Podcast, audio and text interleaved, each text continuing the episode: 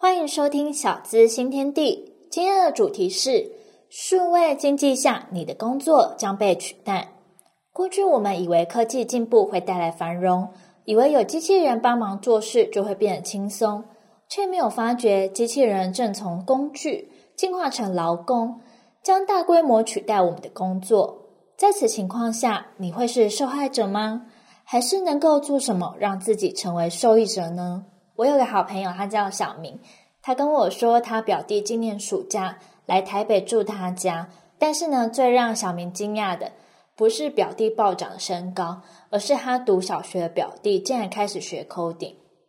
于是小明跟我说，他决定从现在开始，也要培养在数位时代下必要的能力，以确保未来工作不被取代。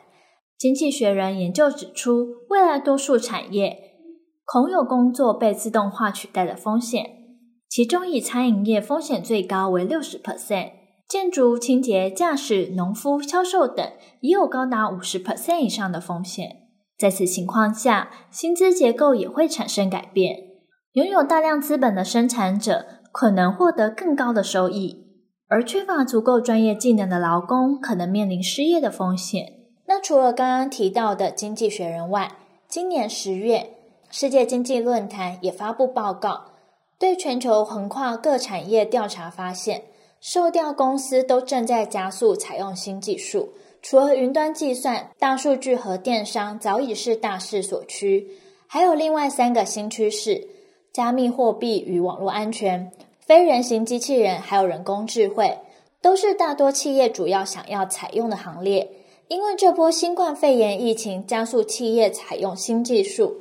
超过五十 percent 雇主想用自动化取代公司里的某些职位，这将导致二零二五年全部工作里一半将由机器代劳。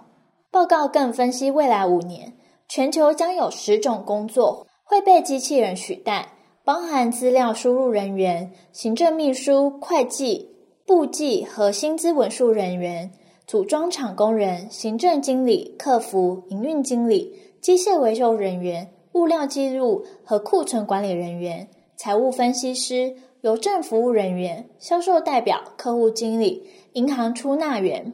虽然二零二五年前将有八千五百万个工作因此淘汰，但这并不代表人类可以做的工作数量将一路下跌。事实上，二零二五年前也会产生九千七百万个，也会产生九千七百万个新工作。可以预期的是。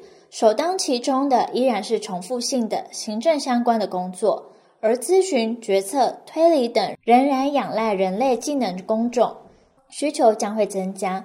但以体力劳动为主的工作极可能被机器人取代。对我们上班族而言，来自机器人 AI 的压力是巨大的，但前景并不是黯淡的。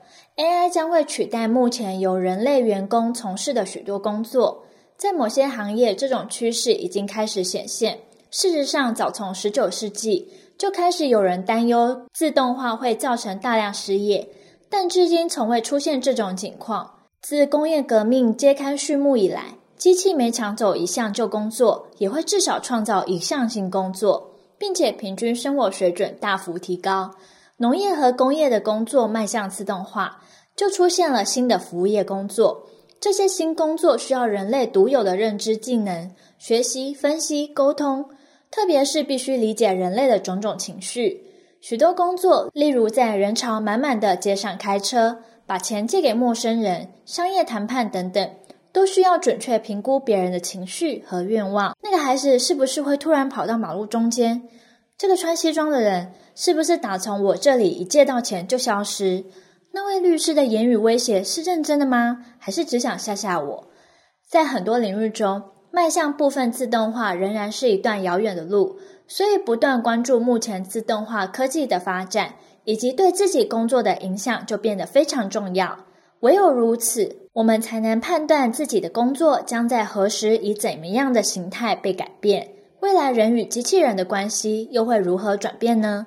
就让我们看下去。今天的小资新天地就到这边结束。各位听众有任何想法，可以到我们的脸书专业以及 Instagram 直接与我们做交流。那我们下期见喽，拜拜。